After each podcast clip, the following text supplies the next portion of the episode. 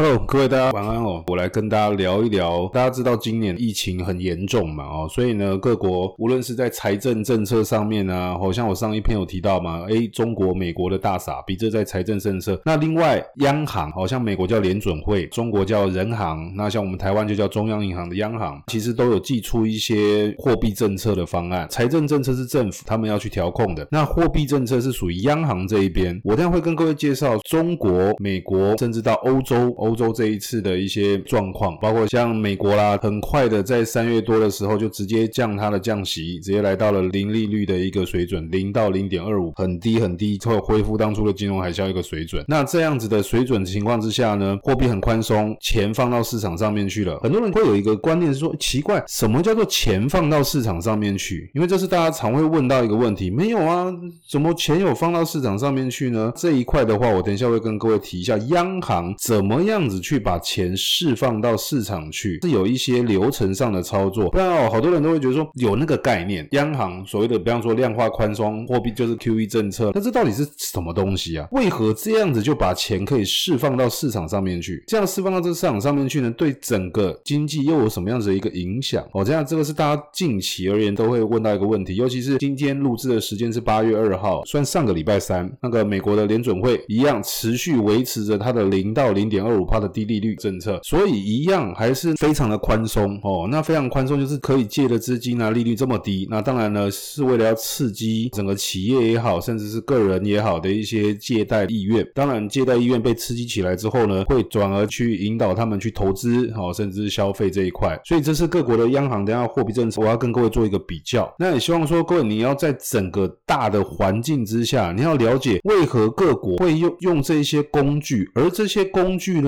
它怎么样子去影响到股票市场？那就像我讲了，虽然现在股票市场跟经济啊好像有点脱钩，像上个礼拜公布了美国的第二季哦，那个 GDP 的成长率竟然是衰退了百分之三十九，哇，创下了真的是史上以来最糟糕的一个季度。可是股市没有跌啊，股市反而就是诶，苹果的财报爆冲，然后呢创历史新高，然后怎么呢？亚马逊、脸书这些的财报出来都非常的下下叫，结果造成了整个股市一直冲高，整个脱钩可是，从上一则我有提过，股市不是经济的橱窗，那股市是经济的橱窗，那怎么会这样子呢？股市跟经济脱钩，到底我怎么样直接应用这些数据、应用这些知识来了解现在的大环境？哦，尤其在这个礼拜，尤其是我们台湾股市来到了一万三千点的历史新高点，在台积电的暴冲情况之下，对我们台湾的股市生态到底造成什么样的影响？那全世界的各国央行的货币政策又造成什么样的影响？我来跟各位说明一下。我们来进入到正。题，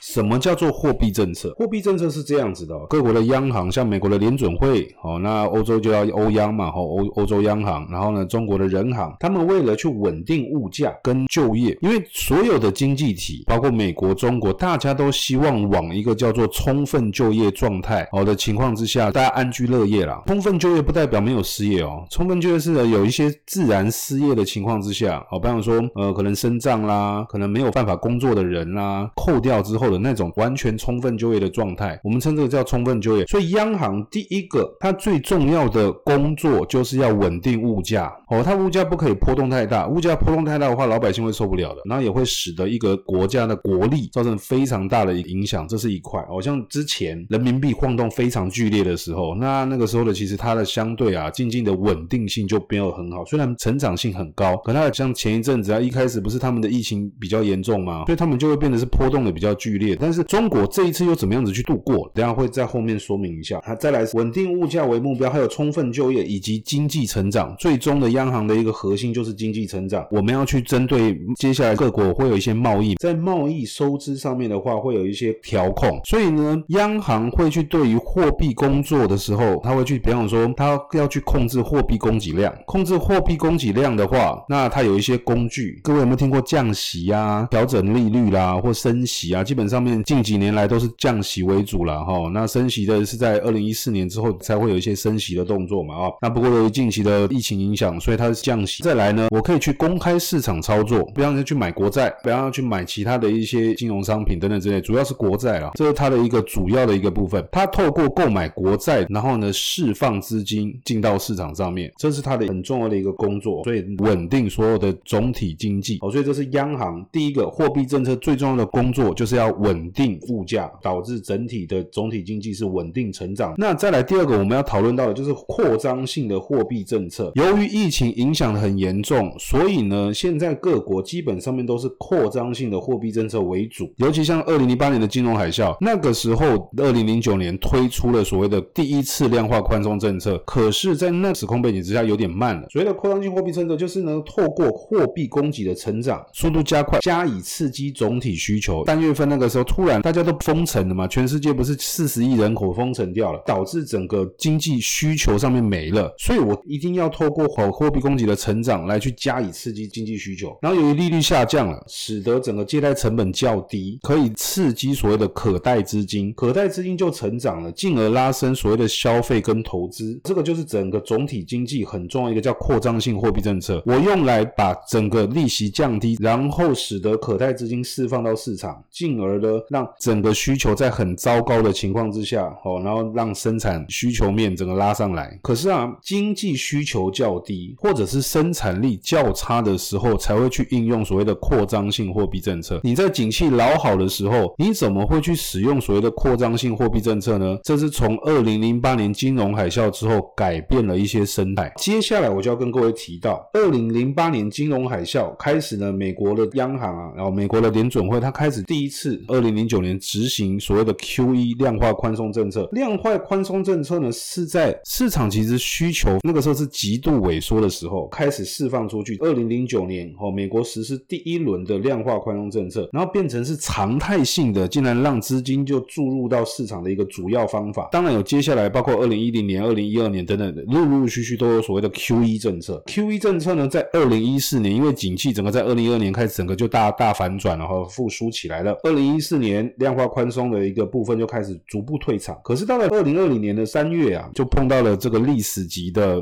疫情，哦，历史级的一个 COVID-19 哦的一个疫情，那使得整个全球的股市崩盘了，三月份崩盘，所以联准会直接宣布，我要无限量的收购美国国债跟所谓的次级房贷的担保证券，这个力道是超越了金融海啸当时的一个力道，所以其实那个时间点，你可以去怀疑美国啊，川普政府一定知道事情有多严重，它会影响整个景气是有多严重，他一定知道，结果他有点本末倒置，我先竟然去救股票市场，结果呢，真正疫情的防堵不做哦，就导致现在越来越夸张，越来越严重，所以今年无限量的量化宽松，这个是史诗级的，第一次是搞这样的无限量的，你不知道什么时候要收手的，好，所以这个连央行、美国的联准会通通都祭出最强力的政策出来，这就是有一个大问题啦。那假设这个最强力的政策，包括它的财政政策扩大到两兆美元，哦，包括呢，那实质它最近已经要推出了一兆美元的英雄法案，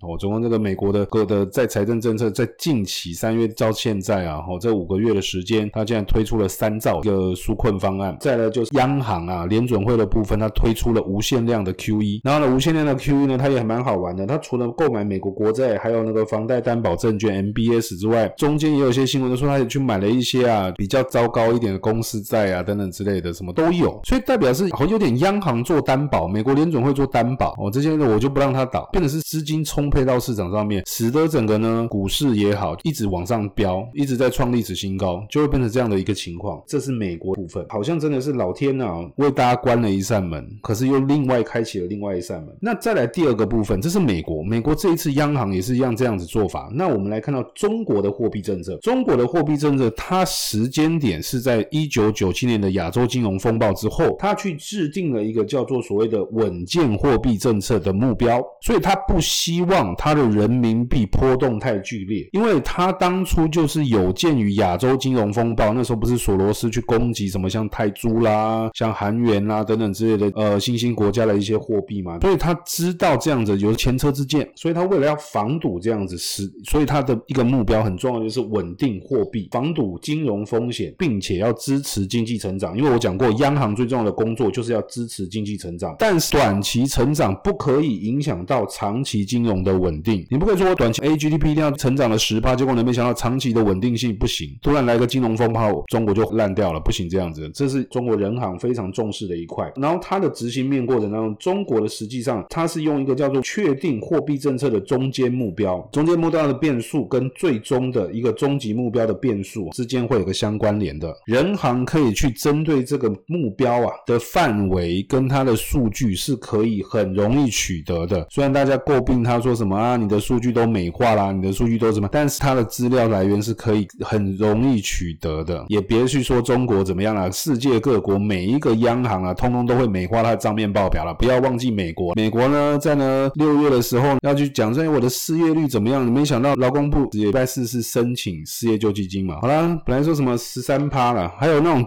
周末来一个修正的啦，变成十六趴了。可是我不知道你们印象中有这种新闻啊？那么你不是在作弊，大家都一样啦。哦，你不要说什么机器怎么样子，有一些什么没有计算进去，孤求比不不会都赶快了，全世界都一样。哦，所以这也不要说什么中国人最会作弊，然后美国人怎么样不会作弊，都一样啦。可是重点是这些数据它会反映出一些总体经济的影响，包括像美国这一次的 Q2 GDP 成长率竟然是衰退了百分之三十九，这也很严重。那在第三个，中国来说，他希望会发展所谓的货币基础，改革货币政策工具，像公开市场操作，这就是他近二十年来非常重视、非常蓬勃，所以他的债券市场在这二十年来是非常快速的成长。这个是中国发展货币市场的一个非常重要的基础，改革货币工具、货币政策，还有呢，它的财政政策以及产业政策之间，它要非常的重视它的协调跟配合。它虽然说积极的财政政策，可是我的货币政策避免有所谓的排挤效效应，因为有时候财政政策跟货币政策，假设两个时候都推出一些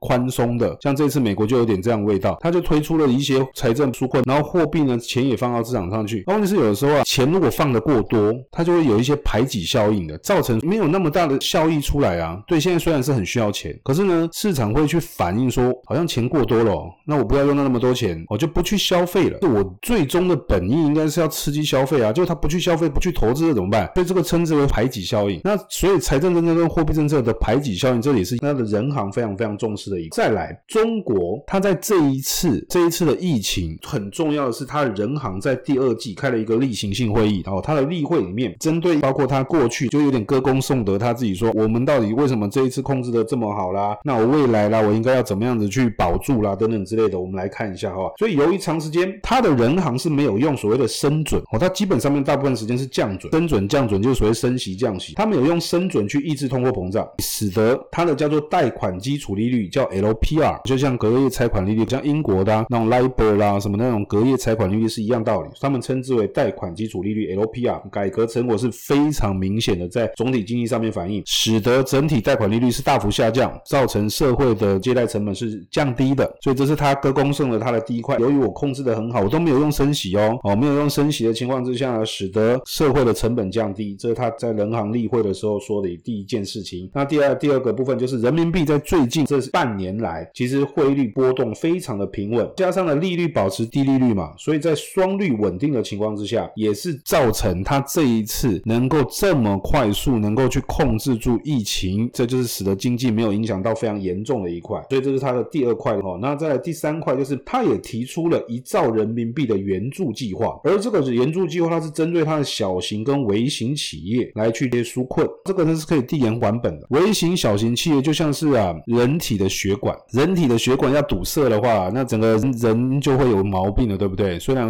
可能还不见得会致命，但是呢，当这些血管一直堵堵堵到很严重哦，那就有可能要小心了，一样的道理。所以他提出了一兆人民币，他才提一兆，美国人不知道提多少钱出去了，包括他的联准会不是无限量的 QE 吗？哦，这也是很大的一个部分。下一个部分，加大总体政策的调节力道，稳定做好六稳六保工作。集权思想的国家，他们是用一种口号式的，他的六稳六保是呢，扎实做好六稳工作，全面落实六保任务。六稳非常的全面，从就业、金融、外汇、外资投资以及它的预期。六保也是一样非常全面，就是安居乐业、居民就业、基础民生以及市场主体，还有粮食能源安全、产业的供应链稳定以及基层运转。好，所以这个六稳六保，它在这一次人行他开的例行性会里面提出来的。就我的观点，美国在这一次的无限量 QE 的情况之下，的确使得资金在市场上面非常的充沛。所以，除非美国再次封城，疫情真的很严重，非常非常严重，全世界到目前已经快要接近一千八百万的确诊人数，然后死亡案例已经快要飙升至七十万人了，这非常非常严重，没有错。但是资金就是一直很充沛的在市场上面，包括呢欧洲的央行哦，他在前一阵子他提出了一个叫做经济复苏基金，七千五百亿欧元，其中的三千九百亿的欧元是给各国不用还的，然后另外的的部分呢，就是低利偿还。所以全世界包括欧洲也好，它也是在做一个非常大的扩大支出，包括它的央行啊也是一样啊，都有在做一些类似 QE 的一些动作啊，好来去度过这次的一个危机，使得整个经济体包括股市是充沛的资金。就像我之前讲过啊，那个纾困的部分啊，有的时候不见得是纾困到真的需要用钱的，纾困到呢，他可能暂时不要用钱，结果他拿这些钱去买股票。他有些企业他去跟银行做贷款，他知道这个利率实在太低了，他来贷款呢不是投资在他本业，来去投资股票。